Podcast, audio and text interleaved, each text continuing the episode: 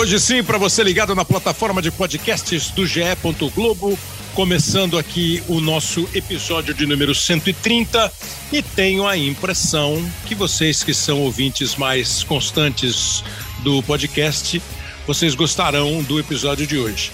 É, eu sempre saliento aqui que muitos de vocês se manifestam positivamente quando a gente conversa com colegas de profissão, quando a gente fala de coberturas, histórias engraçadas ou histórias de dificuldade nas coberturas. E hoje nós temos um personagem que tem a história é, como, como nome. O nome dele é Marcos História Uchoa, porque ele que ficou conhecido como um repórter no começo da carreira esportivo, principalmente na Globo, a partir do crescimento profissional do Marcos Uchoa, você viu o Marcos Uchoa em grandes eventos esportivos, em grandes reportagens assim, humanas, sentimentais, sensíveis. Você viu o Marcos Uchoa no meio de tiroteio, no meio de refugiados. Você viu o Marcos Uchoa acompanhar, ser um pouco, pouco não, muito, testemunha dos nossos tempos. E o Marcos Uchoa resolveu, por opção dele, dá um tempo na trajetória dele dentro da TV Globo, uma trajetória de mais de 30 anos, mas garante, garante que não está na fila dos aposentados. É isso mesmo, seu show, é uma honra recebê-lo, hein? Um prazer esse convite, Kleber, muito bom falar com você, esse podcast é ótimo. E não, com certeza você tem razão, Aposentadoria, não. Né? Com certeza. A ideia é trabalhar mais, fazer alguma coisa diferente, que eu não sei ainda o que será. Tem o livro, né, que eu já prometi 200 vezes, mas agora eu acho que eu não tenho como não cumprir. É, enfim, estou ah, começando o ano novo, vida nova. Começar pela ideia do livro. O livro é, imagino eu, a tua trajetória em páginas, ou você está pensando ou sei lá, pela tua qualidade de texto, você pode resolver criar um personagem e esse personagem vai caminhar pelos cantos que você foi e vai ser um romance, um romance misturado com realidade. Você já tem o livro na cabeça? Olha, com certeza é, não será um romance, no sentido de que eu, não será ficção. É, eu, a minha ideia é usar a minha carreira, usar as coisas que eu vi para contar, digamos assim, pedaços da minha carreira, mas ao mesmo tempo usar essas histórias para conversar ou falar de coisas que eu penso sobre a vida, sobre o mundo, os problemas da gente, enfim. Então o livro não vai ser assim uma espécie de uma ah, minha biografia, as coisas que eu fiz, vai ter coisas que eu fiz, mas vai ser muito mais coisas que eu penso, eu diria. Entendi, quer dizer, você vai aproveitar tudo que você viu, viveu e reportou para, inclusive, é. emitir os seus conceitos sobre essas observações todas. Sim, posso até te dar uma, uma, uma um furo, digamos assim, eu já tenho até o nome do livro. ah, é? o nome do livro vai ser A Televisão Sem Som. E eu te explico por que o nome desse livro, A Televisão Sem Som. Quando eu era criança, a minha mãe, é, falando sobre gente, explicando como era a gente, e ela falou assim: olha, tem gente que fala uma coisa, mas faz outra coisa. Então, você tem que, quando você pensar nas pessoas, como elas se comportam, você tem que imaginar como se fosse televisão sem som. Esquece um pouquinho o que ela está dizendo e vê as ações dela, o que realmente ela faz na vida, como ela se comporta. Isso foi um ensinamento da minha mãe quando, ela, quando eu era criança e ficou muito na minha cabeça, porque eu acabei indo, por coincidência, trabalhar em televisão. E no mundo a gente se depara exatamente com essa diferença entre o que as pessoas dizem e o que elas na prática são. É claro que isso vale para a política, obviamente, mas vale para o esporte também, vale para o nosso mundo, que obviamente é, existe a política no esporte, o esporte na política, né? A gente tem, por uhum. exemplo, uma das coisas que me decepciona no esporte, né? É, por exemplo, a gente ver ditaduras horríveis, né, que fazem coisas horríveis, né, como a Rússia, por exemplo, como a China, por exemplo, que de certa maneira captaram os holofotes dos grandes eventos esportivos. Você viu o Putin lá recebendo o Campeonato Mundial de Natação, lá que eu cobri, e Fórmula 1 em Sochi, Olimpíada de Inverno e a Copa do Mundo, que nós estávamos lá também. Quer dizer, e eu acho assim que o esporte é uma festa, o esporte é uma alegria. E é claro que a gente é obrigado a conviver com pessoas que você não gosta tanto. Mas você não chama essa pessoa para uma festa na tua casa. Nem não. vai numa festa na casa dela. E eu acho que esse aspecto o esporte teria que repensar. se é justificado, né? Porque o Putin, né? O Vladimir Putin, o grande líder russo, ele é um cara que mandou, né? E manda eh, bombardear hospitais. Onde é que existiria um limite de decência que o esporte diria não? Esse aqui não pode ser convidado para minha festa. Enfim, eu estou aqui ampliando um pouquinho coisas que eu diria no meu livro, que eu penso escrever no meu livro, e que tem a ver com, acho, com a essência um pouquinho desse mundo onde o dinheiro vence a decência. É. Aí você falou um negócio, né? Essa sua lição da sua mãe, né? Uh, esquece o que ela está dizendo e presta atenção no que ela tá, no que você está vendo, porque você falou de grandes líderes de grandes países que têm os seus problemas, as suas questões, independentemente da, da ideologia. E o próprio esporte, que é essa festa, ele também permite que sejam personagens das suas celebrações pequenos ditadores, né, Uchoa? Ditadores do esporte. Quantas Sim. pessoas, quantos caras dirigiram entidades esportivas, clubes esportivos por décadas e décadas e décadas? Que nós reclamamos de um país que não tem eleições regulares, que nós nos alertamos quando há uma mínima ameaça a um processo democrático e, de repente, o esporte parece que se adapta, se cala, convive com isso de uma maneira muito natural, ou é, ou é viagem? Não, não, acho que você, você chegou no ponto certo. Quer dizer, o esporte ele é estruturado mesmo, está na raiz dele uma coisa muito não democrática, né? quer dizer, não representativa dos interesses maiores é, das pessoas, digamos assim. Se você pega a estrutura do futebol, né, uma FIFA que controla tudo, mas quem elege essa FIFA? Né? Ah, sim, são os delegados de cada país, sim, mas você diria que o voto de Andorra, o voto de Mônaco, o voto de Liechtenstein tem o mesmo peso do Brasil, tem o mesmo peso uhum. da Alemanha? Tem o mesmo peso. Isso é uma falsa democracia, né? Porque, de certa maneira, Pô, não é possível, né? Que uma coisa que representa 20 mil pessoas possa ter o mesmo peso de que representa 210 milhões, né? Teria que ter um equilíbrio entre representatividade, mas também uma democracia de fato de, de, de gente realmente que está envolvida no esporte, né? E aí você tem uma estrutura que vem para aí internamente presidentes de federações que são escolhidos por clubes pequenininhos, né, que tem mais peso às vezes do que um Corinthians, com um Palmeiras, com um Flamengo, com um Cruzeiro, com um Internacional, sabe? E aí, isso é democrático? Ah, não, mas teve voto na CBF, mas essa eleição, ela é representativa? Eu me lembro da minha mãe falar uma coisa muito interessante também, que estou falando da minha mãe aqui, é, mas que ela falou assim, qual é a lei mais importante do país? Eu falei, a Constituição? Ela falou, não, a lei mais importante do país é a lei que escolhe as pessoas que vão fazer a Constituição. E realmente, se você pensar bem, essa lei é fundamental. Quem é que vai escrever isso? Então a gente tem no mundo esportivo uma espécie de um verniz, né? um simulacro de democracia, porque existem eleições, como existem eleições na Rússia. Mas se você dizer que aquilo ali é eleição de verdade, que é democracia de verdade, é obviamente que não. Né? E, e o esporte está muito promiscuamente grudado nessa coisa da ditadura. Né? Onde tem dinheiro, ele vai. E a ditadura, por excelência, ela é aquela que pode gastar o dinheiro sem prestar contas ao povo, as pessoas que, né, que vivem no país. E você vê, é, algum, algum ouvinte pode estar pensando, mas espera um pouquinho, o Shoa está querendo voto qualificado? Há uma diferença no voto, aquela a, a, a, grande reivindicação do povo americano, né? um homem, um voto, isso vale em determinado momento. Se a gente está num condomínio, um edifício que tem 30 apartamentos, e todos os apartamentos têm as mesmas obrigações, as mesmas regalias, usa o mesmo elevador, tem a mesma garagem, cada apartamento tem um voto. Claro, é perfeito. Não é o caso de um, é, de um ambiente de futebol que você não quer destruir o pequeno e manter o grande sempre grande. Ele vai ter que tocar a vida dele, ele vai ter que tomar as decisões dele para que ele continue grande. Não à toa, Sim. nós temos centenas de exemplos de clubes que já foram gigantescos e hoje estão sofrendo alguns sumiram, alguns desapareceram, alguns perderam Sim. completamente o protagonismo. Porque é, vamos imaginar que haja um ambiente democrático, e você já deve ter coberto é, é, reuniões da Organização das Nações Unidas. Existe um conselho de segurança que ele diz: não, um veta, acabou. Porque é. esses países eles são, de alguma maneira, eles têm uma relevância para a geopolítica maior.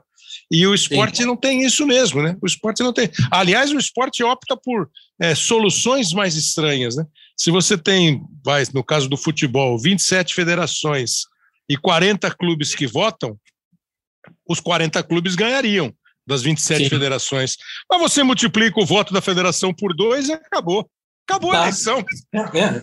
Isso é um casuísmo completo, né? Porque parece que todo mundo vota, sim, mas se você bota peso em voto, ainda mais assim, quer dizer, aí você pega uma federação de Amapá, a federação do Acre, com todo respeito, mas quantas pessoas tem nesses estados qual a relevância do futebol nesses estados, qual a importância do futebol desses estados para o futebol brasileiro como um todo, para o, para o pool de talento dos nossos jogadores, e aí fala: não, gente, não claro. pode. Esse voto não pode valer a mesma coisa que o voto de São Paulo, o voto de Minas. Voto... Você, você, você não precisa tirar o poder dele, você precisa é dar a ele condição de que ele contribua para o futebol. Ele não tem Sim. que receber porque ele tem um voto, né? Não, ele tem que. Não, e ele, e ele pode crescer, ele pode melhorar, ele pode fazer com que o futebol dele. Vamos pegar um exemplo muito simples: Ceará, né? Anos, hum. poucos anos atrás, ninguém imaginaria que o Fortaleza estaria né, ali, terceiro lugar, quarto lugar, segundo lugar. Sabe, o Ceará, dois clubes que hoje estão instalados na série principal do futebol brasileiro, baseado num trabalho que eu acredito que tenha sido muito bem feito. Os resultados estão aí. Então, quer dizer, mas quer dizer, é possível galgar? Sim. Lá atrás, de repente, a Federação do Ceará, claro que não tinha o peso de uma Federação Paulista, mas, obviamente, que é, esse, esse, esse trajeto ele não está impedido, ele está aberto para uma qualidade e para um trabalho bem feito. Mostra esse trabalho jo... bem feito que você terá mais direitos. Claro. É, eu, eu, eu, cheguei a fazer um, uma, uma, ideia de roteirinho, mas é bom que a gente muda, porque conforme uma resposta você começa a conversar sobre outra coisa. Mas você falou já duas vezes da sua mãe. É, você nasceu no Rio, né? Você é carioca. Sim, sim. É. Quem, quem eram os seus pais? O meu pai foi exilado político. Ele saiu em 64, ele era uma pessoa ligada a movimentos estudantis, etc. Uma pessoa de esquerda e foi na ditadura, no golpe, ele foi perseguido, teve que se exilar, foi para o Chile, é, e, enfim, e só voltou na anistia, em 80. Então, nesses 16 anos, é, a minha mãe se separou dele logo depois, porque ela não queria, enfim, ficar pelo mundo com três crianças, eu tenho duas irmãs, e mas ela tinha dinheiro para mandar eu e minhas irmãs para vê-lo onde ele estivesse, entendeu? Então, Paris, Polônia, Estados Unidos, Itália, França, enfim, pelo mundo onde ele esteve, a gente foi visitá-lo. E isso, de certa maneira, meio que despertou em mim essa vontade de conhecer história, de, de, de desse negócio dos idiomas que me ajudaram muito, enfim, e de, e de curtir realmente essas diferenças culturais, né? Cada lugar que você vai é um universo diferente. O, o, quando eu logo que eu entrei na Globo um pouco depois você viu o show o show fala português inglês espanhol francês italiano alemão e russo Assim, ah, como assim? Você fala mesmo? Fala, lê, escreve? Se precisa fazer um texto, faz? Ou é não, é aquela não, não, eu falo para me virar nos lugares? Não, digamos assim, eu, eu aprendi inglês, francês, italiano e espanhol quando eu era até adolescente, digamos assim, nessas viagens com meu pai. É, e muita, eu viajei muito sozinho desde 14 anos de idade. Então, você é obrigado a aprender, né? Quando você está sozinho, você tem que se virar. e, e, obviamente, quando você é mais jovem, essas coisas entram porque o teu cérebro é uma esponja que, digamos assim, adere né, às informações né, com mais facilidade. É, o alemão e o russo eu aprendi depois. E o russo eu até aprendi por causa do esporte. Na Olimpíada de 88, é, eu estudei, porque é, em 88 ainda era a União Soviética, a União Soviética era a grande potência olímpica, ganhava tipo um terço, quase um terço das medalhas, e ninguém conseguia entrevistar os atletas soviéticos, né? Nem, não era só nós brasileiros, mas você, eles ganhavam lá medalha de ouro, recorde, e ninguém conseguia falar com eles. Eu falei, não, não é possível, em Barcelona eu, eu vou estar falando. E, de fato, em Barcelona eu já estava falando um russo bem suficiente para poder fazer entrevistas. Mas aí já não era mais União Soviética, né? já era SEI, né? depois virou Rússia, enfim, é, e aí eles é. já estavam mais abertos, aí eles mesmos já podiam falar algum outro idioma, então algumas coisas que eu não entendia bem, porque eu nunca falei bem, né? É, eu falei o suficiente para poder entrevistar e poder ler e poder, enfim, me comunicar, que eu acho que é, na verdade, o tamanho mais importante do idioma, não é a menos que você seja tradutor ou enfim vai, vai, dar aula, mas assim, o que você precisa de um idioma é um idioma que permita você expor suas ideias e entender as ideias do, do outro. Se você vai errar aqui ou falar um nós vai no idioma do outro, não é grave, porque o outro, o outro tem a boa vontade de ver que você se esforçou para aprender Exato. o dele, entendeu? E ele possivelmente vai falar o nós vai na, na, tua língua, se for o caso oposto, né? Então, todo mundo de que, que aprende idioma, de uma maneira geral, sabe que erros vão acontecer. Agora, nos últimos anos, aí, estou falando de esses últimos cinco anos, eu não tenho mais lido em alemão, não tenho mais praticado, em russo a mesma coisa, eu sei o russo lá na Copa, mas assim, já, já não estava mais estudando. Então não é uma, não é um idioma, não são idiomas mais que eu entrevisto, por exemplo.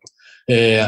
Agora, os outros não, os outros eu domino perfeitamente. Sei lá, eleição do Papa Francisco, eu estava lá, eu lá em Roma e eu fiz em italiano, tudo bem, eu não tenho problema nenhum em ler italiano, eu, eu, eu leio até bastante, enfim. E, e, eu leio todo dia em inglês, em francês e em espanhol. Então é por isso que a gente nunca deve, isso que ele falou do nós vai, nós vem, por isso que a gente nunca deve tirar uma onda do quando o americano fala assim, eu gostar muito de feijoada. Ele uhum. gostar muito, ele está tentando falar português, então a gente provavelmente vai falar. A gente gosta muito de. E além do que, verbo na nossa língua é uma loucura. É, você falou de 92, que você foi estudar russo para tentar entrevistar russo em 92 e mudou mesmo a, a, a, política do mundo, acabou a União Soviética. Mas uma das coisas assim, para misturar esse nosso papo com grandes personagens, é, foi minha primeira Olimpíada, Barcelona. E eu estava no Estádio Olímpico quando o Sergei Búbica foi eliminado na prova do salto com vara, ele que era. Né? E eu lembro que o, o Bial estava lá comigo. Eu não sei se. Aliás, você e o Bial fizeram naquela Olimpíada uma reportagem assim histórica, extraordinária do jogo de basquete entre Brasil e Estados Unidos, vocês conversando como o basquete brasileiro conversando com o basquete americano. Torcer pelo Brasil não é um exercício de masoquismo, nem aceitar a crônica de uma derrota anunciada. É bom lembrar que a própria existência desse time dos sonhos se deve a um pesadelo para os americanos. Uma série de derrotas, das quais a mais doída foi exatamente a primeira, na final do Pan-Americano de Indianápolis, exatamente para esse time brasileiro que está aí. Tá bom, Showa, mas não leva mal não. Assistir ao time dos sonhos é como ver Barishnikov dançar dentro de um quadro de Picasso ao som dos Beatles. Arte pura. Foi assim, um show, né? Mas você chegou é. a falar com o Búbica, você, você naquela Olimpíada, por exemplo, né, que pô, foi a Olimpíada do Búbica, a Olimpíada do Carl Lewis, a Olimpíada do Dream Team, a nossa Olimpíada do, do Rogério, que foi medalha de ouro, mas o Aurélio não, não, não, conseguiu, não conseguiu ser medalha. É, tem algum cara assim que você chegou e falou assim: nossa, eu estou entrevistando esse cara aqui, ó, ou estou do lado desse cara aqui, ó. Eu pensei no Bubic, eu nem sei se você fez matéria com o Bubic em 92. Não, não, na verdade, até nessa Olimpíada eu não fiz atletismo. É, eu fiz, mas eu fiz o Dream Team, né? Quer dizer, que foi uhum. realmente a grande coisa. Nossa! Foi a, foi a primeira. O Dream Team ficou treinando, treinando, treinando muito entre aspas, né, em Mônaco, porque eles adoravam jogar cartas, né, e ficavam jogando, e cassino, eles eram loucos por isso. Quando eles chegaram em Barcelona, eu tinha ido fazer um treino de natação, que aí chegamos atrasados, mandaram a gente fazer o treino do basquete, chegamos atrasados, mas eu notei na hora da chegada que, que tinha umas sirenes lá fora e eu falei para o cinegrafista Daniel Andrade, olha, eu acho que é o Dream Team que está chegando para treinar que era o dia que eles iam chegar a Barcelona. E, de fato, estavam fechando as portas todas do ginásio. Eu falei para o Daniel, Daniel, eu vou falar com você em inglês como se a gente fosse americano.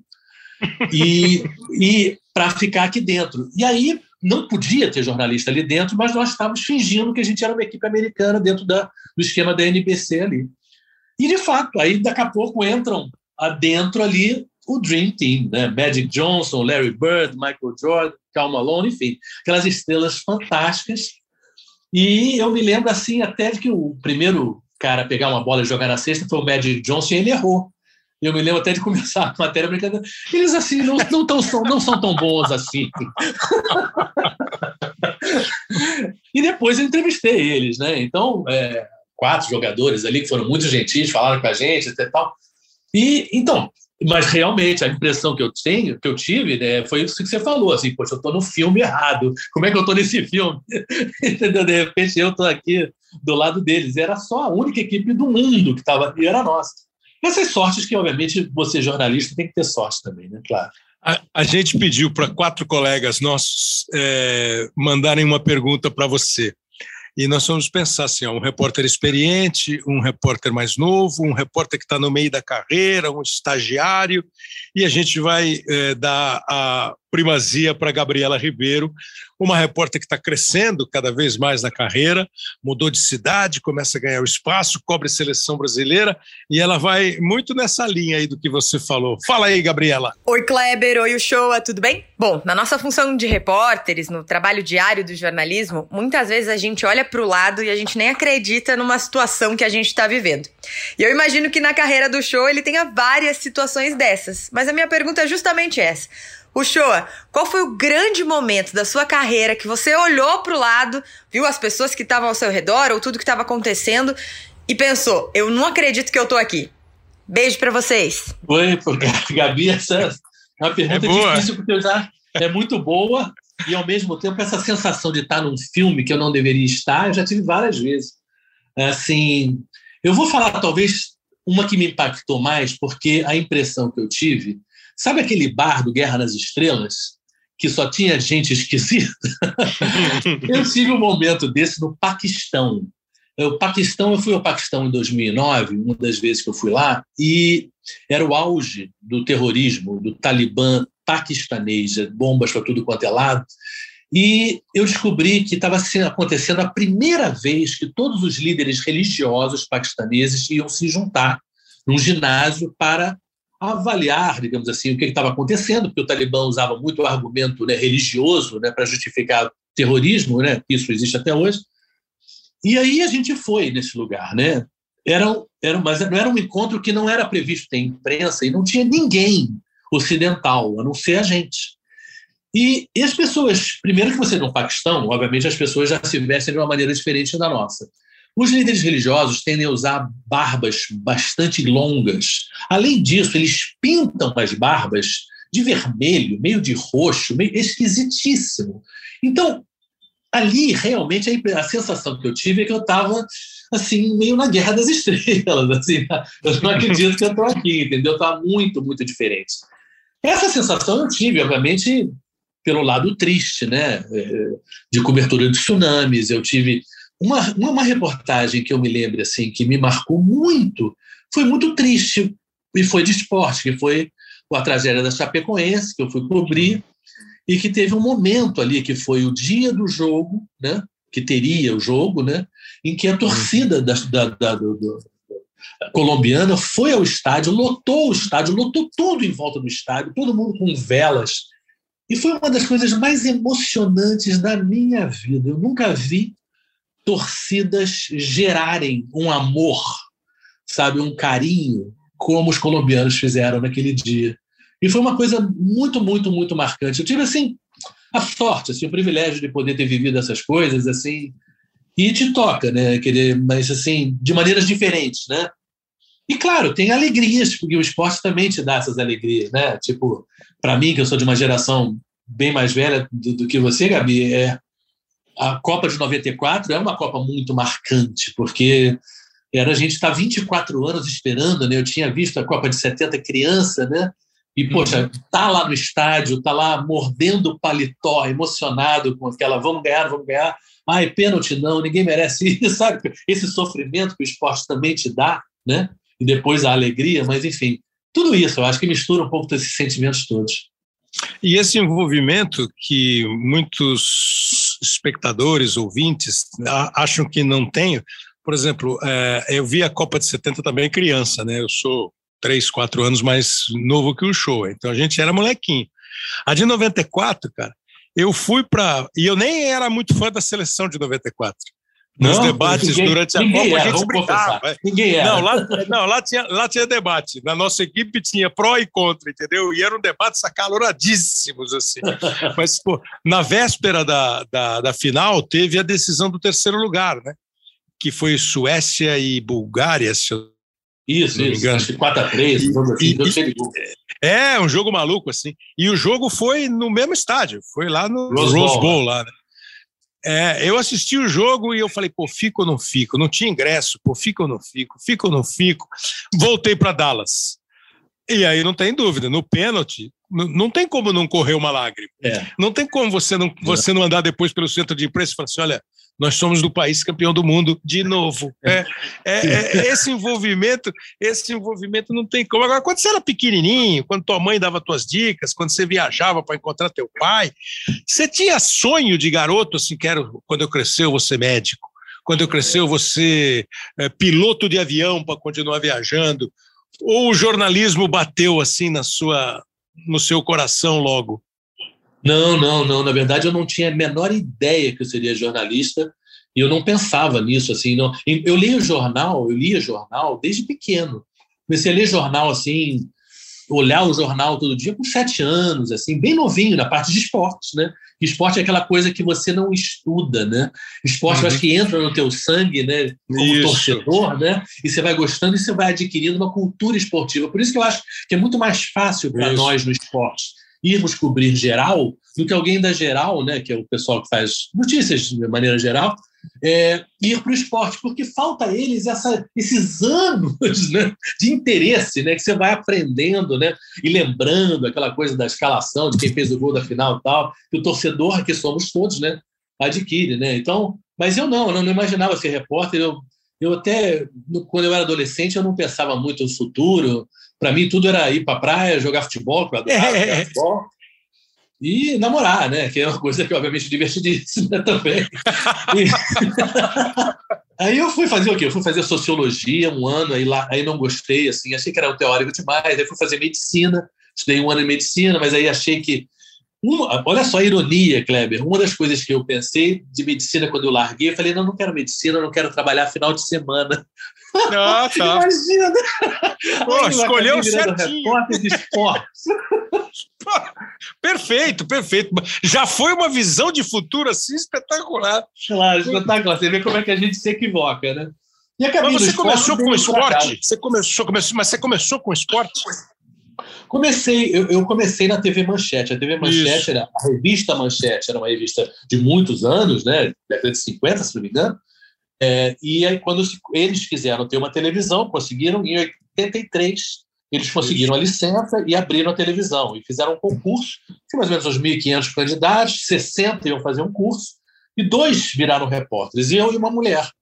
Mas essa, essa garota, ela é jovem também, é, ela não entendia nada de esporte. Eu não queria fazer esporte, mas eu entendia de esporte. E aí me botaram no esporte. E eu dei muita sorte, porque depois, em 84, eu fui contratado em janeiro de 84, Seis meses depois tinha a Olimpíadas de Los Angeles. Eu falava vários idiomas e entendia de vários esportes. E aí, apesar de eu ser, digamos assim, estava de fraldas em termos da profissão, uhum. mas falar, ah, mas vai o garoto mesmo, porque ele sabe. Os outros repórteres eram, eram mais cascudos, mas eles eram de futebol, assim, eles não eram repórteres de outros esportes olímpicos. Então, o primeiro grande evento da TV Manchete foi a Olimpíada e eu fui o primeiro repórter. Isso me ajudou, claro, me ajudou muito. E aí eu comecei no esporte, depois eu fui para a Globo pelo esporte também. E só depois, já em Londres, né, já como correspondente, que eu aí passo a fazer, obviamente, mais geral do que esporte, mas nunca deixei de fazer esporte e nunca deixei de me interessar por esporte, mesmo nos lugares que eu tive que, enfim, que não pareceriam óbvios, tipo a Guerra da Síria. Né? Eu fui na Guerra da Síria e cobri lá o primeiro jogo de uma cidade do norte com uma cidade de Damasco, porque as, as estradas eram fechadas por causa de terrorismo, de ataque, de guerra, e era a primeira vez que um time conseguia é, viajar para poder fazer um jogo com um time de um time de Alepo, um time de Damasco. Enfim, no Afeganistão eu fiz a matéria de esporte porque eu me interesso, eu acho que esporte faz parte da vida das pessoas e é interessante uhum. mostrar esse lugar, esses lugares como as pessoas curtem esporte e precisam do esporte às vezes para aliviar tanto sofrimento, né? Exatamente isso. Assim, tem a história famosíssima do Santos do Pelé parando uma guerra, jogou numa, num país, então tem que jogar no outro para não ter guerra, para ter um período de cessar-fogo. Isso que ele está falando dos países, que ele falou Síria, é, você falou Síria e falou Afeganistão. Né? Afeganistão. Né? Pô, é. Dois países que nos últimos tempos estão sempre envolvidos em questões que a gente olha e fala assim, nossa, que tristeza, mas precisa do, do alívio. O esporte, os caras não abandonam o esporte, parece que é um momento de, é o tal do sonho, é, ou eu estou num outro filme agora, nesse momento é, eu estou num filme mais legal, eu estou num filme é, mais gostoso, mais leve, né? né? É, que, é. que foi um pouco a, a volta do futebol, contestada, às vezes em momento inadequado, a realização dos Jogos Olímpicos de Tóquio um ano depois, nesse momento de pandemia, com cuidado, com muito rigor para você não aumentar o risco da, da, da, da, da proliferação do vírus, é um momento de alívio. E como aliviou né, as conquistas, as vitórias, os personagens. Sim. Né? Sim. É, mesmo o futebol, a pressão do futebol voltar e voltou na Europa né, ainda no ano passado, quer dizer, de fato, existe, ainda mais as pessoas presas em casa, quer dizer, existe um efeito de anestésico né, do esporte, porque realmente é um outro mundo, você ali, você se empolga. Claro que existe o lado B, né? existe o lado ruim. Claro, por exemplo, claro. infelizmente, você tem, por exemplo, uma pesquisa da Espanha, né? você tem, em férias do futebol, aumenta a violência doméstica os homens ficam mais irritados e batem e agridem suas companheiras mais facilmente do que quando tem futebol. Você vê que horror isso, né? Mas o fato é. é que aí mesmo, o fato é que aí mostra que o futebol também tem um papel ali que social, maneira, né? distrai um pouquinho essa cabeça desse homem é, horrível, né? Porque um homem batendo uma mulher, obviamente, não tem justificativa nenhuma. Mas existe, o, o esporte tem essa capacidade. E eu acho mais ainda, nessa coisa da globalização, da internet, e dessa mudança dos meios de comunicação, a única coisa que sobrou, que a pessoa em geral quer ver ao vivo, é futebol, é esporte. A pessoa não está querendo gravar para ver daqui a três dias o Flamengo e Corinthians. Isso não existe, entendeu? É, o cara é, quer ver ali na hora, né? Porque é. eu acho que o impacto da emoção ele tem que ser ao vivo mesmo. É, aliás, o show deu mais uma lição que toda vez que eu tenho chance de falar com alguém, eu queria ser jornalista esportivo. Você não aprende, você é, gosta desde pequena. Você não se prepara especificamente para um jogo, você aperfeiçoa o seu preparo para um jogo. Você está claro. conhecendo, você está vendo o noticiário todo dia. Você está vendo o jogo um atrás do outro. E acho que isso serve para todas as atividades. No jornalismo, certamente. Mas acho que, claro, pô, o médico, se ele parar de ler, ele não vai mais saber é. o remédio para baixar é, a pressão. Uhum. Né? Ele não vai saber mais operar um coração. Ele vai precisar estar é. tá atualizado. O cara, o cara operava com bisturi, abria. Hoje ele opera uhum. com um robô. Ele faz um buraquinho uhum. e vai lá e é. tira é. o que precisa tirar. Mas se você não gostar e for ao longo da tua vida aprendendo, não tem como. Você falou de filme, eu fiquei, pensei agora, quando você assiste um telejornal ou quando você assiste um filme no cinema, na televisão, e o tema do filme envolve lugares ou situações que você viveu. Você tem quantos filmes você tem hoje sobre é, terrorismo, sobre perseguição e aí sobre ah. esporte, documentários? Quando você vê, você lembra? Você fala, pô, nesse lugar aí eu já tive. É, nessa Sim. situação aí eu já vivi. Você dá uma voltada no. Você entra no filme? Sim, eu tenho uma noção muito grande também, uma coisa que eu observo e lamento em muitos filmes, é uma coisa que me incomoda demais, que é o desrespeito ao outro, a cultura diferente. É, a, a, noção de que o filme tem que ter um herói, um bandido, uhum. que é um uhum. pouco um clássico, né?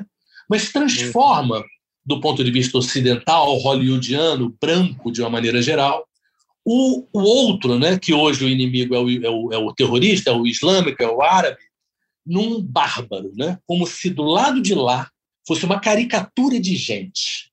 E por ser uma caricatura de gente, não tem problema nenhum você matar, você explodir, você destruir, porque não são gente, né?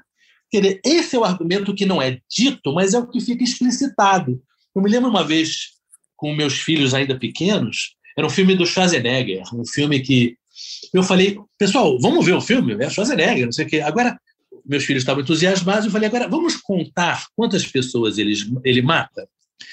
Sei lá, em 40 minutos de filme, tinha 80 e tantos mortos já, que ele já tinha matado.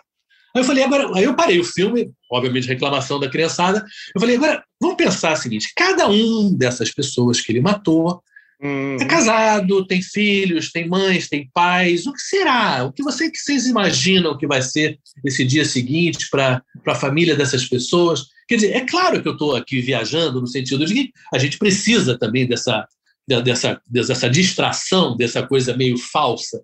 Mas o problema é que muitos desses filmes que são ligados a retratar o bom e o mal, o soldado americano né, no, no, no Oriente Médio, ele é de um profundo racismo, muito, muito racista mesmo, ao mostrar gente como se não fosse como se não fosse, como se não sangrassem que nem a gente, entendeu? Isso me incomoda porque acaba isso plantando na cabeça da criança, do jovem e mesmo do adulto uma ideia de que ah, isso foi muito claro agora no Afeganistão. Né? Teve aquele atentado, né? morreram 13 soldados americanos. A imprensa ocidental inteira que estava lá e esteve no mundo todo comentando dos 13 soldados americanos.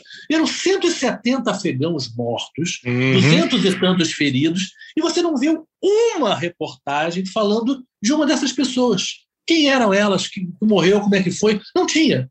E não é que os jornalistas não estivessem lá, entendeu? Mas é como se os jornalistas já tivessem comprado essa ideia de que existe o nosso mundo e existe o mundo deles. O problema é que nós somos brasileiros, e nós somos moreninhos, e nós somos negros, né, o segundo país com mais negros do mundo, e esse desrespeito muito facilmente vem para a América Latina também entendeu? É, quando se retrata os, os, traficantes, quando se retrata os colombianos, você também já nota essa carga de preconceito entrando aí. Eu acho que quando as pessoas veem filmes, elas devem observar também, além de curtir, da curtição do bang bang, mas observar que mensagem esses filmes estão passando. E eu acho ruim, digamos assim, me incomoda. Essa, essa, esse raciocínio que você expôs agora é, é a partir desse conceito que você disse que as suas reportagens sempre buscam o fato, o que está acontecendo, mas buscam um personagem humano, essencialmente humano. É, eu, eu acho assim, eu acho que o papel da gente é realmente contar a história, mas também fazer com que a pessoa se importe com a história, tenha empatia com a história, sinta que a gente mora num planeta em que realmente hoje em dia não é verdade que o que acontece lá não tem nada a ver com o que acontece aqui. Tem verdade, né? O 11 de setembro mostrou isso claro. Hoje, qualquer pessoa que pega um avião, né? Toda aquele, aquela segurança toda é derivada daquilo ali, né? Você viaja e você vai para um lugar e o brasileiro é visto, ah, precisa de visto, não precisa de visto. Se você for mais moreninho, é mais difícil você entrar, porque acham que você é um imigrante econômico, né? No caso da gente, é mais ligado a essa questão de querer buscar um trabalho num lugar que pague mais e você aí é maltratado. Então, essa questão dos refugiados é um lado, ah, mas os refugiados, mas você tem brasileiros presos, né? Nos Estados Unidos, porque tentaram atravessar a fronteira, que são exatamente o mesmo problema, porque também estão tentando uma vida melhor, com todas as dificuldades, obviamente, que, que isso significa, né, em relação a essas viagens ilegais, né, porque são, essas viagens são ilegais, mas o fato é que você tem que tentar fazer com que a pessoa entenda: olha, para esses brasileiros tão desesperados que estão fugindo do país ou dizendo que o Brasil é horrível, vamos sair daqui. Vamos pensar bem, mas por que a gente está fazendo para tornar esse país melhor? Qual é a nossa responsabilidade em relação a tornar essas pessoas descrentes né, do futuro aqui? Né? Então, eu acho que a gente tem que tentar fazer. Eu sempre tentei fazer uma reportagem que eu acho que a empatia, né, você se imaginar sendo um pai líbio, né, uma mãe iraquiana, você pode exatamente tentar enxergar, poxa, isso, isso não é legal, isso não é justo. Gente tinha que ter uma outra solução que não fosse uma guerra, né, para resolver esse problema. Até a reportagem, como quase tudo na comunicação, ela me parece ter sofrido assim, se não uma mudança, ela tem outros outros modos de você fazer uma reportagem. É, a entrada ao vivo que você cansa de ver na sua casa, é, ou ouvir no rádio, o cara falando ao vivo ali sobre o que ele está vendo, é um tipo de trabalho de repórter. Essa história que o Shoa conta é uma outra reportagem. você apurar, trazer informação, fazer uma reportagem um pouco mais analítica é um outro modo. A gente estava conversando antes de começar a gravação, e também é um assunto que volta sempre. Ah, no futebol, antigamente, você treinava, você ia para o treino, entrava no campo, você conversava com quem você queria, você podia bolar uma pauta, bolar uma reportagem, porque você ia ver o personagem e escolher. Hoje é sempre o mesmo cara, sempre o mesmo cara, sim. Hoje é um único cara para todos os veículos de imprensa. Então amanhã está no jornal, está no site, está na TV, está no rádio, aquele fulano que foi escalado pelo clube para dar uma entrevista. Então você quer saber do centroavante, mas o zagueiro está lá dando entrevista, você tem que perguntar para o zagueiro. Alguns optam por perguntar zagueiro. Sem o centroavante amanhã, aí o zagueiro responde: não, nosso elenco é bom, é, todos que entram vão fazer. Mudou um pouco o ser repórter, ou é o tipo da profissão que não muda nunca? Ela só vai se adaptando às circunstâncias? Olha, eu acho que qualquer conversa séria sobre o que, é que acontece no mundo tem que começar falando de dinheiro, né? Porque no final das contas, o dinheiro é que permite se fazer ou não se permite fazer certas coisas. É inegável que os meios de comunicação sofreram, é, os mais tradicionais, né? com a entrada da internet, com a proliferação de sites e com umas gerações que passaram a não ler jornal e depois também migraram para outras formas de comunicação é, na internet. Obviamente, existem as crises econômicas também, que também tornaram a questão do custo né, de uma televisão, por exemplo, maior. E isso é inegável que tem um efeito direto na maneira de trabalhar. É, fazer essas viagens que eu fiz foram possíveis num tempo, hoje eu diria que seriam mais difíceis de serem feitas, porque a situação é, é outra, né? Em termos tem menos dinheiro a televisão. Agora, eu acho que também existiu um erro e está e continuando a existir um erro que é esse que é misturar uma, uma vontade de você mascarar a falta desse dinheiro com o dinamismo, uma ideia de dinamismo que o vivo dá. Então vamos agora com Kleber Machado ao vivo em tal lugar. Bom, Antigamente, o vivo era feito quando existia alguma coisa que estava acontecendo naquele momento e que, portanto, não foi possível fazer uma reportagem a tempo. Hoje em dia, não se trata disso. Você bota vivo o repórter em qualquer lugar. E aí o repórter fala, fala, fala, e aí devolve para o estúdio.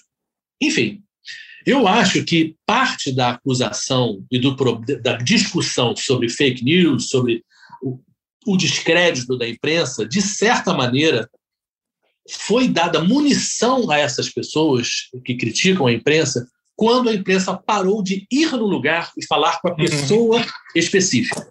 Porque quando eu vou no lugar, quando eu vou no Afeganistão e mostro o Afeganistão, o cara que bota na internet, ah, não é nada disso que o senhor está dizendo, malandro, não, não tem conversa. Eu estava lá, o cara não foi lá, calhe a boca, fique na sua, estude mais, leia mais, veja mais, e aí argumente. Ok, você não precisa estar no lugar para você participar da discussão, mas você desmerecer completamente o trabalho do repórter que foi ao local e que entrevistou era muito mais difícil antigamente do que hoje é. Então eu acho que a gente tem que mais ou menos fazer equilibrar um pouco e voltar a fazer um jornalismo mais de reportagens, em que a gente mostre olha, a situação não sou eu que estou dizendo, é a pessoa ali que eu estou entrevistando está dizendo, entendeu? Ela que está sofrendo a situação. Perfeito. É, o, o, nosso convidado é um cara, o moleque não tem 30 anos de idade, moleque no bom sentido, né? O jovem não tem 30 anos de idade, não tem 30 anos de idade. Outro dia eu fui pesquisar sobre ele, estava vendo ele na Globo News e fui pesquisar.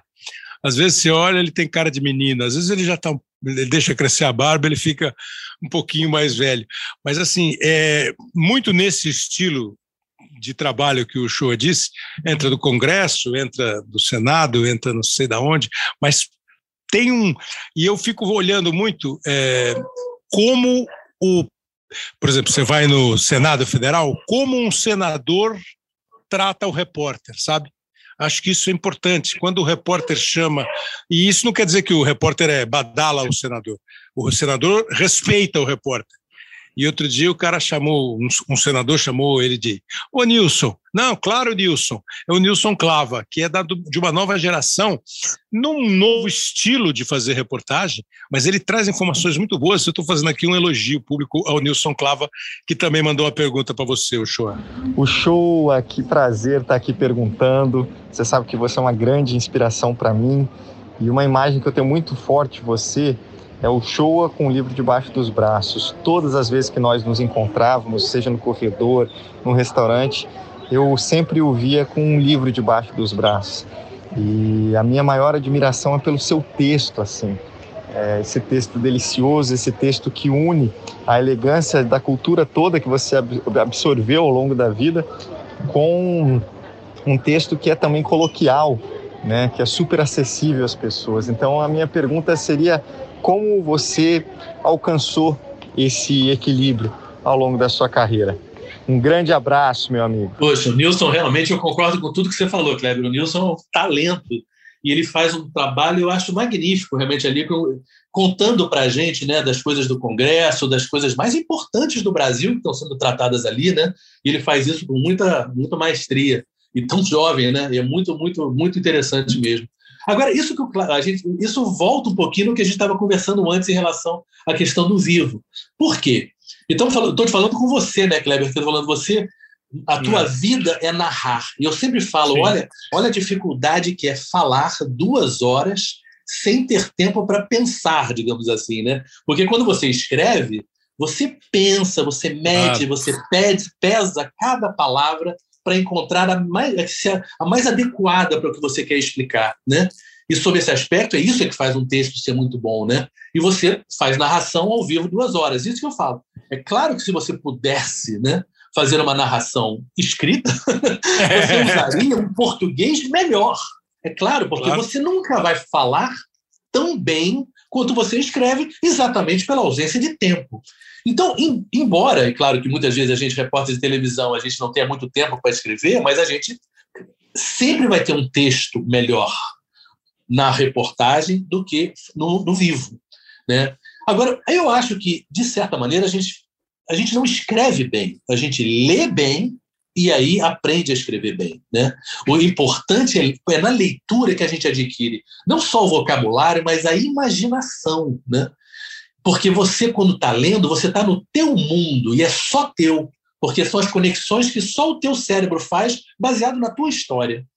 E eu acho que na televisão, particularmente a televisão aberta, que a gente trabalhou nesse maior parte do tempo era para a TV Globo de uma maneira geral, é, a gente está falando para todo mundo. Então você tem que ter uma linguagem que seja é, coloquial, que ela seja fácil para todo mundo entender, mas que também não seja boba, que não seja simples no sentido de simplória. Ela uhum. também pode, ela pode também instigar a pessoa a buscar uma palavra que talvez ela não conheça bem, mas que ela tem interesse em aprender e vai aprendendo à vez à medida que essa palavra vai se repetindo no, em outras reportagens. Então, acho que você pode escrever bem, você pode ter um texto, pode usar essa riqueza da nossa linguagem é, para fazer textos muito legais e, e, contar coisas de uma maneira que você tem um humor brasileiro, a gente é um povo tão bem-humorado de uma maneira geral, né?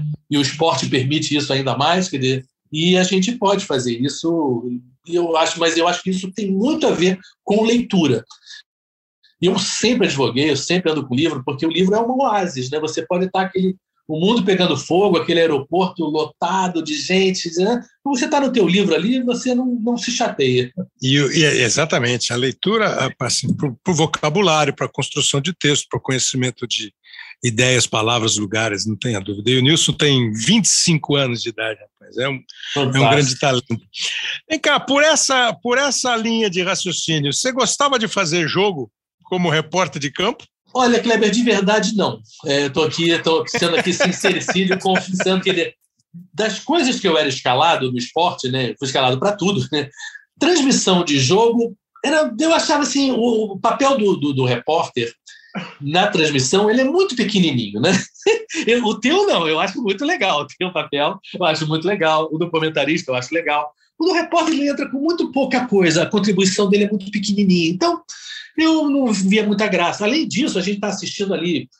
Eu já assisti, fiz muito atrás do gol, ali perto do banco. O ângulo não é dos melhores para você assistir o jogo também, né? Então, até pelo prazer de ver o jogo, também onde você está não é muito bom, né? Então, não, de verdade eu gostava assim de fazer reportagens sobre é, o jogo. E reportagens sobre o jogo. Reportagens sobre o jogo. Eu Isso eu gostava, eu gostava assim. Eu gosto de analisar, eu gosto de. Eu acho que eu entendo bem de futebol. Eu não só gostava de jogar futebol, mas eu gostava de pensar futebol. São coisas que eu tenho certeza que, independentemente de ter saído da Globo, assim, eu vou continuar a ler muito esporte. Tem alguns jornais, tipo El País, né, o grande jornal da Espanha, ele tem uma cobertura de futebol muito interessante. As, os textos sobre os jogos são muito bons, são saborosos, são assim, inteligentes, assim, tem informação, mistura com informação, mas com uma certa coisa que pega o lado psicológico também, do momento do time, do jogador, enfim, eu acho brilhante.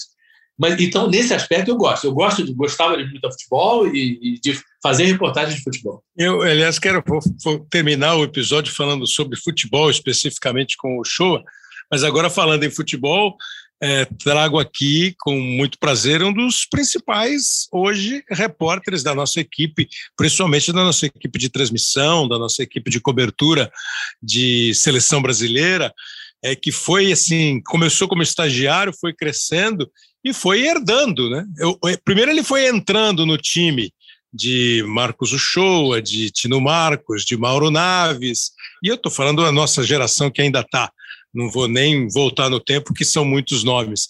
E o Eric Faria hoje está nesse time. Hoje o Eric Faria, o técnico olha pode dar a abraçadeira de capitão do time de repórteres para ele. E ele faz uma pergunta para você e não pensa que ele vai falar de futebol, não. Fala, Kleber, fala o Shoa.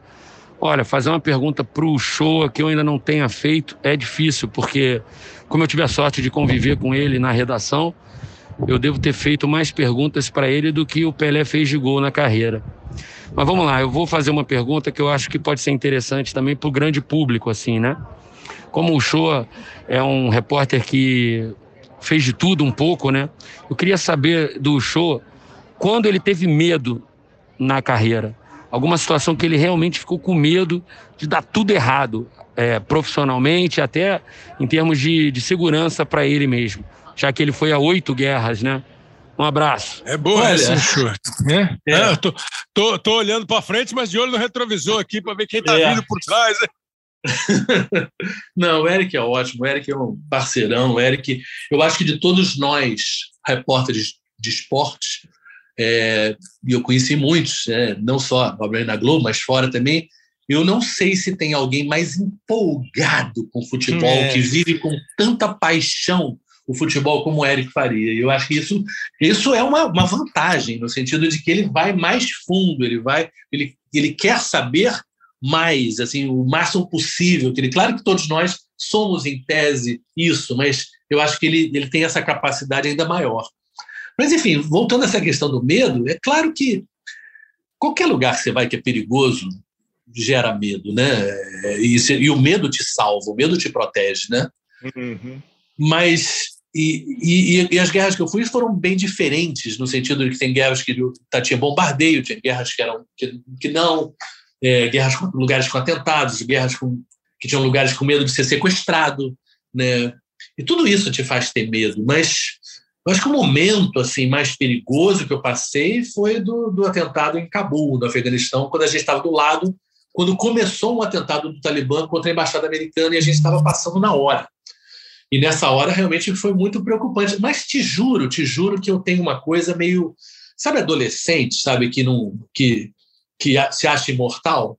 Uhum. É, eu, eu, não sou burro de achar que eu sou imortal, obviamente que não. Mas na hora que você está nesses lugares. Só tem a pretensão um na hora. É muita pretensão. Mas na hora. Não, na, naquela hora você precisa ter essa pretensão. Exatamente, exatamente. Você tem que ter um pouquinho de ideia de que. E, eu me lembro que os meus filhos me chateavam, me, me brincavam comigo, que eu falava que eu não deixava eles fazerem asa delta, não queria que eles usassem, que fizessem, andassem de moto. Eu falei, não, isso é muito perigoso. E ele, papai, olha, você não tem moral para falar dessas ah. coisas.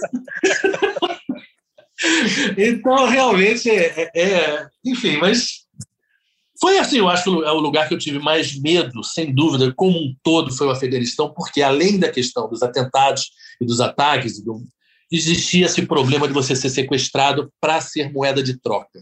O Talibã se financiava através de sequestros de pessoas do Ocidente de uma maneira geral, e você ficar sequestrado anos, né, em termos de negociações, olha, é uma coisa muito, muito, muito traumática. E, obviamente, isso eu não queria de jeito nenhum passar por isso. Então, foi, para quase duas semanas que a gente ficou lá, foi muito, muito tenso. Aí você pega é, essa lista de, de grandes reportagens, né? nós já falamos do Dream Team em 92, no 11 de setembro, que ele morava em Londres, e evidentemente que aquilo foi um impacto mundial, é até hoje, essas mudanças todas que nós temos no mundo, quando os Estados Unidos descobrem que eles podem ser atacados no território americano, tudo mudou completamente. É, a conversa do inimigo sem bandeira, sem identificação. Vamos a Londres com o correspondente Marcos Uchoa. No fim das contas, há uma sensação muito grande de que os Estados Unidos foram afetados, foram atacados, e aquela sensação de confiança, de autoconfiança americana, isso também foi muito pulverizada com os ataques de ontem. Né? Eles jamais imaginavam ser atacados lá, e essa sensação realmente foi talvez uma das coisas que vai ficar como um legado dos ataques de ontem, foi o fim dessa, dessa impressão de que os Estados Unidos seriam invulneráveis, invencíveis. A gente separou uma aqui só para você entrar no clima, você que está ouvindo. O show estava ao vivo, no Kuwait, e presta atenção no ambiente. Segundo o Pentágono, o objetivo da primeira onda de ataques foi matar Saddam Hussein e os dirigentes do regime iraquiano. Vamos conversar agora ao vivo com o correspondente Marcos Uchoa. Marcos Uchoa, a capital do Kuwait, onde você está neste momento, também foi atingida por mísseis? Olha, vocês podem ouvir agora já os sons das sirenes recomeçando. Ouçam agora.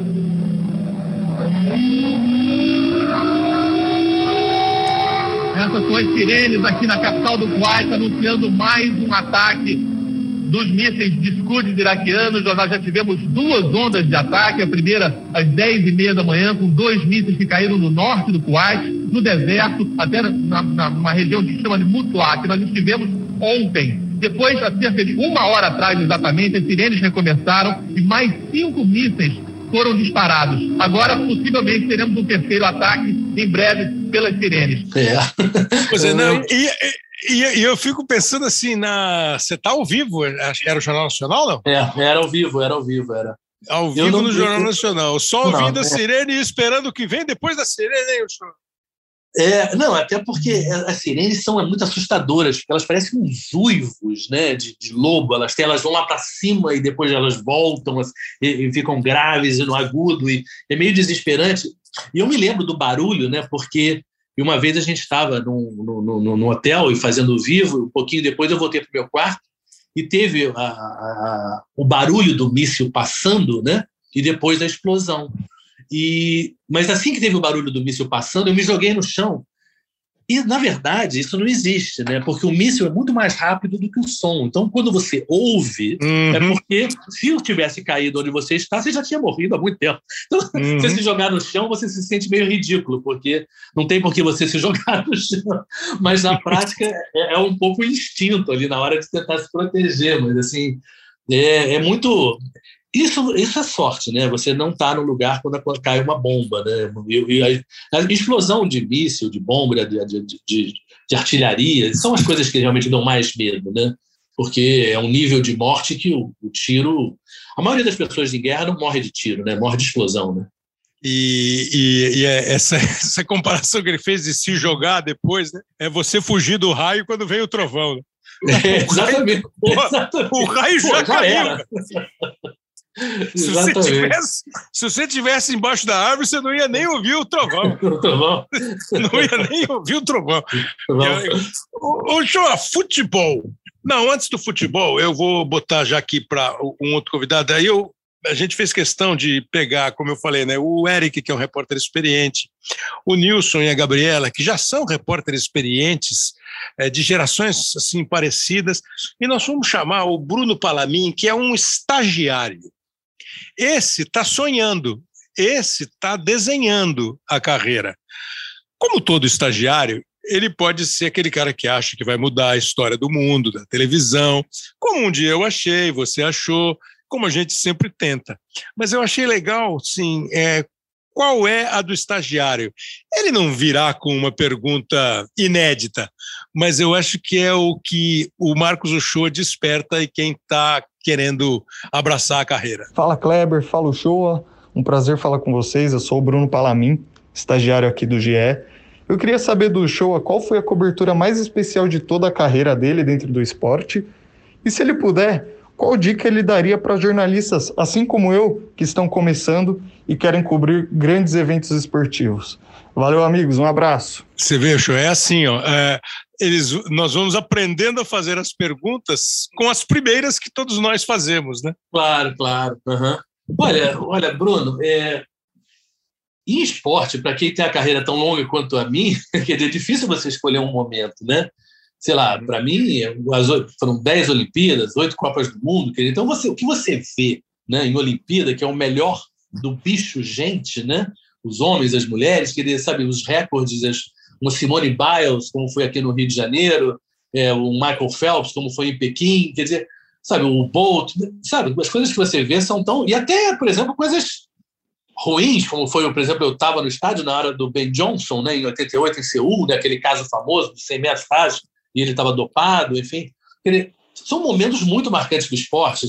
Mike Tyson, fiz lutas do Mike Tyson é, assim que ele foi solto da prisão. Aquilo eram eventos extraordinários, era o mundo inteiro querendo ver o que era vendido como aquela fera que foi solta da jaula, entendeu? Era como se vendia, né? É, o, as lutas do Mike Tyson na época. Quer dizer, e o futebol, obviamente, né? As Copas do Mundo que a gente ganhou, né? A final mesmo da, da, da Olimpíada da, da, Copa da França, quer dizer, você tá nessa coisa de Copa do Mundo é muito, é muito, eu não, não teria como escolher um momento, de verdade.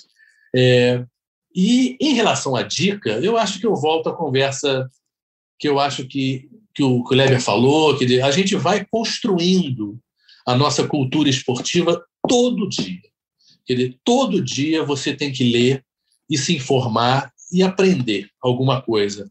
E é claro que isso vai se sedimentando, vai ficando guardado numa espécie de um cofre, né?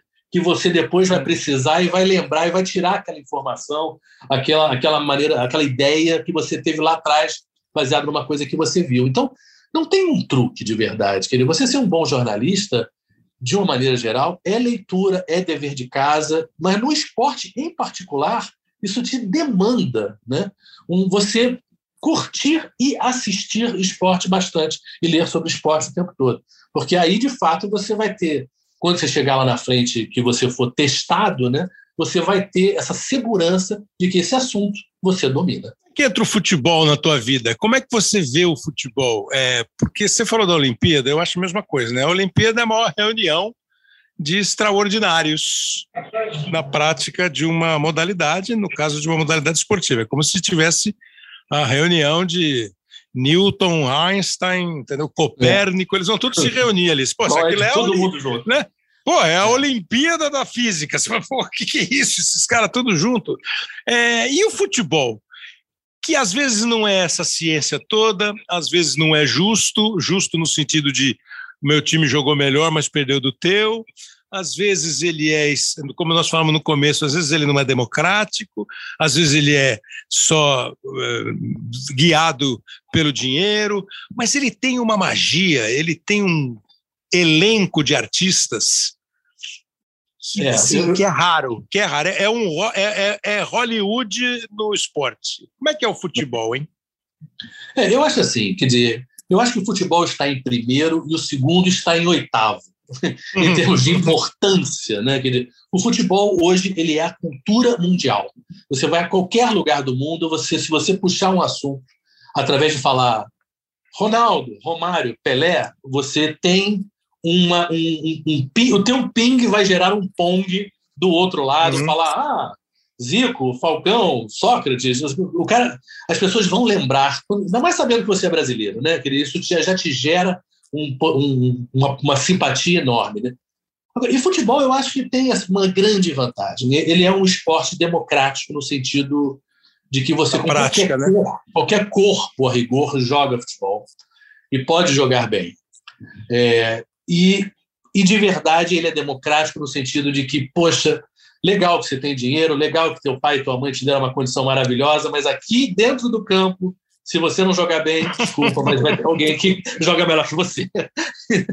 e eu acho isso sensacional, porque a ideia de humanidade, no sentido de mérito, no sentido de respeito, no sentido de qualidade, de talento, né? ela tem que ser mais bem distribuída e mais bem espalhada e mais bem é, e ser mais possível para mais gente. E o futebol permite isso. Permite isso para os homens. Felizmente, agora está permitido para cada vez para mais mulheres, porque eu acho que isso era muito importante, que as mulheres também tivessem a importância, tivessem a, a possibilidade de ter essa sensação de você fazer parte de um time, de você estar tá, naquele dia que você não está tão bem, mas o teu colega está melhor e está te segurando a tua onda. Enfim, e que um time te dá isso. E também existe o lado da torcida, né? que é você depositar naquele grupo de jogadores, naquele clube, né? Um momento assim de sonho, um momento de que poxa, eu pertenço a esse grupo, isso me diz alguma coisa, fala um pouco da minha família, daqueles meus pais, meus tios, que, minha mãe que me botou nesse, nesse time, me fez gostar e me lembro daquele ídolo do passado da minha infância e continuo a curtir agora, mesmo que meu time esteja mal, sei lá, a gente está vivendo agora, né? É, o Vasco na segunda divisão, que, o Cruzeiro, né? Clubes incríveis, com títulos incríveis, histórias maravilhosas, que estão num momento difícil, mas a torcida, claro, a torcida tem que entender que isso é passageiro, né? Porque também eu acho que tem um outro lado do futebol que também, melhor do que outros esportes, representa a vida. A vida não é justa, a vida não é certa, você precisa de sorte em alguns momentos, e, e, as coisas acontecem que você controla e tem coisas que você não controla. Sabe, o futebol é isso. O que eu acho que talvez às vezes para o torcedor precisasse era um pouco lembrar disso.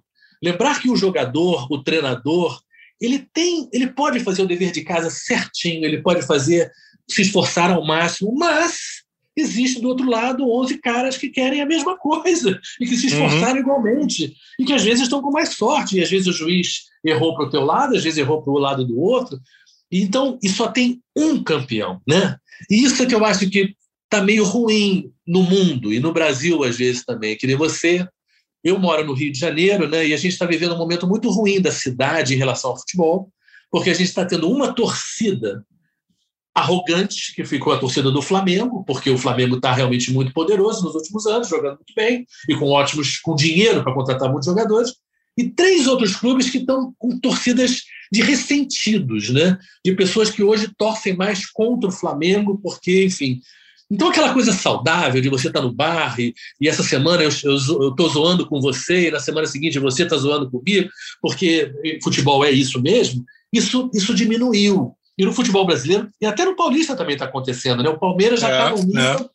bastante superior né, ao, ao, Santos. Você vê o São Paulo, que pô, São Paulo, a potência que era o São Paulo aí, né, flertando aí para cair, de repente, né? O, o próprio Corinthians que esteve num momento maravilhoso, agora está cheio de dívidas. Enfim, está se perdendo um pouco do bom humor que o futebol gerava por ser algo mais possível de todo mundo usufruir da vitória aqui ou ali. Alguns mais, outros menos, mas todo mundo podia. Hoje está mais difícil. E como é que você vê dentro do campo, como é que você vê ele sendo jogado? Você que é de uma geração que viu os craques dos anos 70, 80, 90, foi vendo a mudança, a globalização, que morou na Europa. Como é que você acha que ele é jogado dentro de campo? E aquela que é a mais chata, como é que você acha que ele como é que a gente faz a cobertura dele? Fazemos bem ou fazemos mais ou menos? Olha, é, eu, eu acho assim que é óbvio que quando todos os melhores jogadores brasileiros estavam no Brasil e todos os melhores argentinos estavam na Argentina, de uma maneira geral, e os uruguaios no Uruguai, a gente tinha campeonatos brasileiros melhores e Libertadores melhores. O nível técnico era melhor. É, é, claro que os campos, os gramados eram piores, era inegável. É, então, isso se evoluiu. Né? Os estádios também melhoraram em grande parte, de Copa do Mundo no Brasil, enfim, é, muita coisa melhorou. Mas dentro de campo, o jogo em si, eu diria que piorou. É, o nosso jogo piorou. O que a gente assiste hoje no Campeonato Brasileiro, no Campeonato Paulista, no Campeonato Carioca, é de um nível pior do que anos atrás. Eu acho que isso não tem muita discussão e é meio óbvio. Né? Os nossos jogadores melhores estão fora Agora, eu acho que também os nossos melhores já não são tão bons. em parte tem a ver, em parte tem a ver com essa coisa de você sair muito cedo. Uma coisa que é muito básica em futebol, e todo mundo que gosta de jogar futebol, estou falando aqui não é nem nenhum profissional, é confiança, né? Quando você está confiante, você joga melhor. Então, o jogador que sai com 17, 18 anos, que vai para o Real Madrid, que vai para um grande clube europeu, ele tem que provar que ele é muito bom muito rapidamente, e obviamente isso é impossível. A disputa é muito grande. Então, esse cara, ele perdeu aqueles aninhos ali dos 18 aos 23, aos 24, que se ele tivesse ficado no Brasil, ele teria sido titular e teria jogado 5, 6 anos, onde ele ali teria se tornado um grande jogador. Claro que existem talentos que despontam muito cedo, né? Vamos pegar um exemplo do Neymar, né? O Neymar, por muito novinho, já era um grande jogador. Mas tem jogadores que aparecem já um pouco mais tarde, que, né, que, que desabrocham um pouco mais tarde. E, e, e, essa experiência de você jogar, jogar toda semana, é fundamental. Não é treino, né? Aquela famosa frase do Didi, né? Treino é treino, jogo é jogo. E eu acho que, como os brasileiros jovens estão saindo muito cedo, você pega, por exemplo, o Matheus Cunha, a gente viu jogando contra a Argentina. Eu acho ele um belo jogador, o que eu já vi dele, eu gosto, mas ele é reserva do Soares na, na, na, na, no Atlético de Madrid. Quantos jogos ele vai jogar de fato, né? Quanto tempo ele vai perder até ele ter chances maiores, né? O Gabriel Jesus, ele é e não é titular lá do, do, do, do, do Manchester City há muito tempo. Então a gente está vendo hoje no ataque, que era nos últimos anos, né, os grandes, o Brasil se destacou com grandes atacantes. Os, a gente está sem grandes atacantes. A gente não tem, pô, a gente não crava hoje quem será o ataque da seleção, porque a gente não sabe por que isso. Aí vamos falar, ah, vamos falar, não, o Rafinha, o Anthony. Por quê? Porque grande parte da esperança, e nós torcedores somos todos, vivemos de esperança, de a gente achar que esse garoto vai ser uhum. o craque no futuro. E a gente já viu essa história, como é difícil, quantas vezes isso não acontece. Né? Você pega o Rodrigo, que está no Real Madrid, o Rodrigo não está jogando. O Vinícius Júnior está jogando, mas por sorte, porque o Real Madrid contratou uhum. o Eden Hazard, o belga, por 120 milhões de euros lá, e o cara se machuca, se machuca e não joga bem, e o Vinícius conseguiu ter uma sequência que o Rodrigo não teve. Será que o Rodrigo é pior que o Vinícius? Não sei, uhum. mas ele tem muito menos chance que o Vinícius. Então, isso para o nosso futebol, eu acho que é um problema sério. Eu acho que o Brasil precisava começar a tentar transformar os regulamentos e, olha, vamos botar um limite aí de 22 anos para o jogador sair. É claro que o jogador quer ganhar dinheiro, a família do jogador humilde quer o dinheiro europeu, mas se você pensar em termos de carreira, muita carreira está prejudicada por essa saída tão precoce, né? E a seleção brasileira acaba sendo prejudicada por isso também. Não há dúvida, não há dúvida. Marcos Uchoa, é, você falou das lições da sua mãe, das viagens para encontrar seu pai, das coberturas que você fez, da cidade. Ah, tem uma cidade que é a sua cidade preferida ou continua sendo o Rio de Janeiro, sempre lindo? Olha, a cidade mais bonita do mundo é o Rio de Janeiro. Em termos de natureza, não há comparação. De verdade, você tem Sydney, que é belíssima, Cidade do Cabo, Hong Kong, são cidades também é. bonitas, mas, é, mas em termos de natureza, não há nada comparável com o Rio. Né? Agora, e é claro que a natureza, por mais bonito que seja um castelo, que seja, né, não se compara a uma montanha, não se compara ao mar, não se é. compara a uma praia. É. Então, o Rio de Janeiro é a cidade mais bonita. Agora, como todos nós brasileiros, infelizmente, sabemos, né, o Rio de Janeiro tem padecido de governos horríveis. Né? A gente é. teve os últimos cinco governadores presos né, em algum momento ali. Isso é muito triste para a cidade, muito triste para quem mora aqui, para quem gosta daqui. E o Rio de Janeiro é a vitrine né, do Brasil. A gente teve uma Olimpíada no Rio de Janeiro, né, com essa beleza toda. Agora o Rio de Janeiro vai decolar né, em termos de turismo e tudo, mas o Brasil e os cariocas não foram capazes de transformar esse Rio de Janeiro nesse lugar que pudesse né, abrigar e atender e receber gente do mundo todo, que poderia, inclusive, gerar tantos empregos, enfim, para o Brasil. Então, o, Rio de Janeiro é uma cidade, enfim. Agora, a segunda, eu morei 11 anos em Londres e 4 anos em Paris, mas eu fui é, muitas é, vezes a Paris. É, é, isso, é, isso, é, isso, que eu ia te falar, assim, pô, agora eu vou fazer uma pergunta. Você morou em Londres e morou em Paris. É, escolha é. a melhor cidade para morar. É, ah, é duro, hein? Não, olha, é o seguinte: eu tenho muita sorte que eu fui para Londres, eu com a Tereza, eu tenho três filhos, quando eles eram pequenos. E Londres é melhor com criança, porque Londres você pode morar em casa, tem muito parque, é uma cidade muito maior e muito mais espalhada do que Paris. E depois eu fui morar em Paris, já os filhos já estavam grandes, então era só eu e Tereza. E, e mas Paris eu acho assim, como cidade que o homem fez, que o ser humano fez, é a cidade mais bonita do mundo. Assim, a Paris é, é emocionante, é romântica, é, é, belíssima. E a questão do bom gosto, né? O francês, da cultura francesa, tem essa noção. Elegância, ser chique, né? Tudo isso são palavras francesas, inclusive. É, é, é são noções francesas, né? A noção do luxo como a beleza. Qualquer vitrine de farmácia em Paris é bonita. É uma coisa assim. é impressionante. Então, é uma cidade que dá um prazer muito grande. Então, quando você for morar lá de novo, eu vou ser seu vizinho. é sensacional, é uma boa definição. O Rio de Janeiro é a cidade naturalmente mais bonita. E olha que tem cidade bonita, né?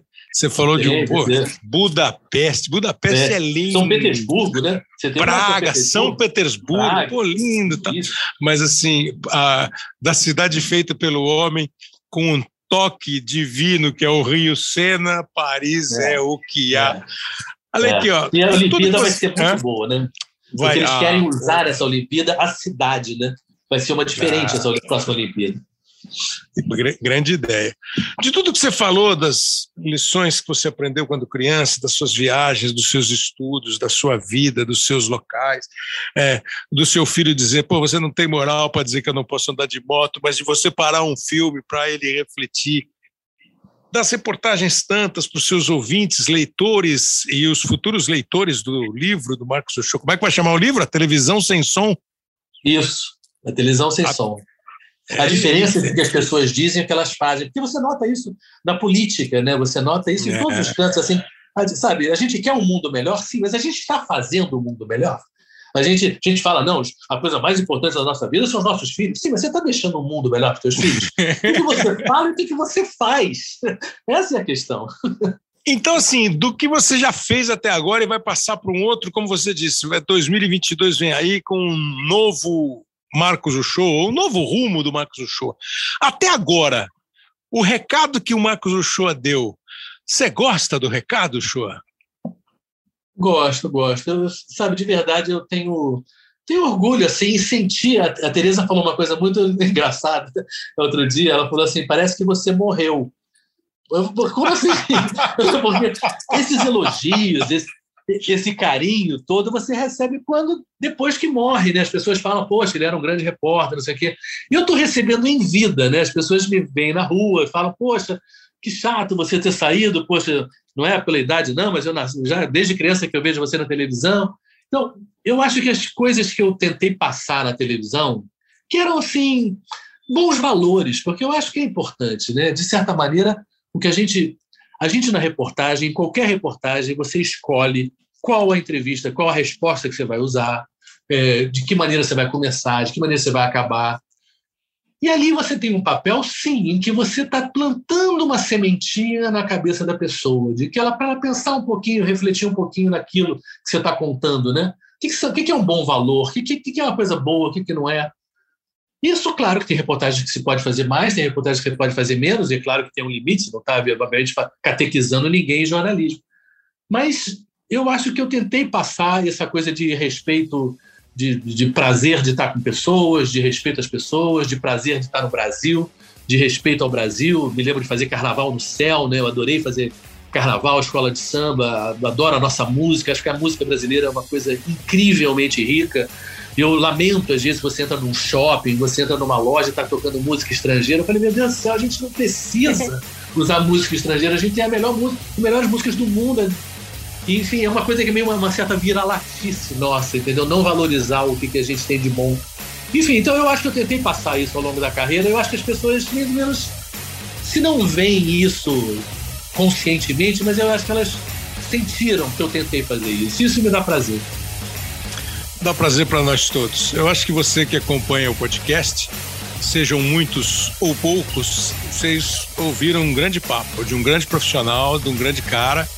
É, me sentei à mesa com o show muito menos do que eu gostaria, porque quando a gente tá junto, tá, às vezes está trabalhando, mas assim, acho que você teve uma boa, uma boa conversa, não sobre futebol, sobre reportagem, mas de um cara que pensa a vida e que deixou uma lição. Você não aprende a escrever, você aprende a ler. Depois você vai escrever. O Pedro Suaide e o Léo Bianchi são os produtores e os editores do programa, do Hoje Sim, que está no GE em todos os seus agregadores de áudio. Foi uma honra o show. Espero que você tenha gostado do papo, como eu tenho certeza os nossos ouvintes gostaram. Assim, e agora, como você vai ter tempo livre, de vez em quando a gente liga, você vê, a gente vai debater a seleção, o ataque, a defesa, o meio-campo, a gente vai conversar. Com certeza, Kleber, vai ser um prazer. Obrigado Pedro, pro Léo aí que estiveram aí na cozinha do programa. E obrigado para você, Kleber. E claro que agora eu vou continuar como telespectador e como torcedor por estar tá te assistindo e torcendo. Boa. Grande abraço. Quero, quero ver se quando for pro Rio, fala assim, o show, vamos jantar, né, Joaquim? Mas não é nada, não, posso, quero ver se... Obrigado Agora demais. eu posso ser. Valeu, querido. Abraço. Valeu, pois, pessoal. Grande abraço. Semana que vem tem mais. Valeu.